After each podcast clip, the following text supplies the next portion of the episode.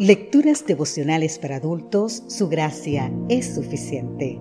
Cortesía del Departamento de Comunicaciones de la Iglesia Atentista del Séptimo Día Gascue en Santo Domingo, capital de la República Dominicana. En la voz de Sarat Arias. Hoy, 5 de febrero, el Premio Nobel de la Paz. El libro de Romanos en el capítulo 1, versículo 16 nos dice, no me avergüenzo del Evangelio porque es poder de Dios para salvación, de todo aquel que cree, del judío primeramente y también del griego. ¿Cuál fue el origen del Evangelio? El punto central del Evangelio es Jesucristo. Pablo lo llama el Evangelio de Cristo, el Evangelio de Dios, el Evangelio de nuestro Señor Jesucristo. Pero insiste y defiende que hay un solo Evangelio. ¿Cuál es el poder del Evangelio? Roma se jactaba de su autoridad y del temor que infundía en el imperio por el mal uso del poder. Pablo, que ya había estado en otras ciudades impías como Corinto y Efeso, y confiaba que este Evangelio de Cristo también transformaría vidas en Roma. Ahora bien, ¿cuál es el resultado del Evangelio? Es la actuación poderosa de Dios para salvar, liberar, perdonar, transformar, restaurar. No es solo para judíos y gentiles, sino para todos, en todos los tiempos, como nos indica el versículo de hoy en Romanos 1.16. La salvación en la Biblia tiene tres tiempos.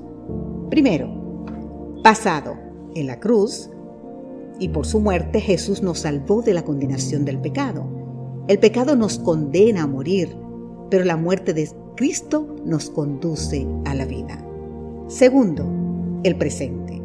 Él nos salva de la culpa del pecado. Cuando arrepentidos confesamos nuestras faltas y nos concede la paz del perdón. Tercero y último, futuro. Cuando el Señor venga a establecer su reino definitivo, Él nos salvará de la presencia del pecado. Segunda de Corintios 5:17 nos dice, las cosas viejas pasaron, he aquí, todas son hechas nuevas. El poder del Evangelio libera y rescata.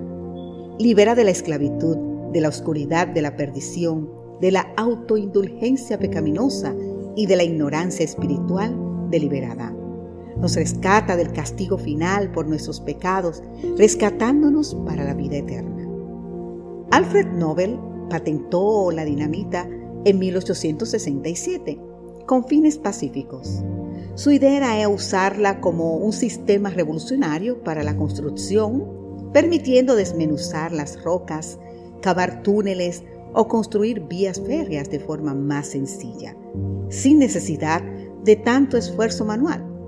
Cuando murió en 1896, Nobel dejó una herencia equivalente a 256 millones de dólares. ¡Wow! Para establecer los premios Nobel, que serían concedidos a los que hayan hecho grandes, grandes contribuciones en un amplio campo de conocimiento y progreso.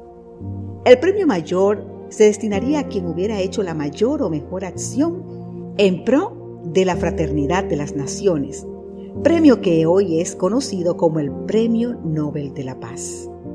Querido amigo, querida amiga, el Evangelio es el poder de Dios dinamitando nuestros pecados. Todos somos llamados a recibir de regalo el Premio Nobel de la Paz. Que hoy tú seas un ganador del Premio Nobel de la Paz. Dios te bendiga.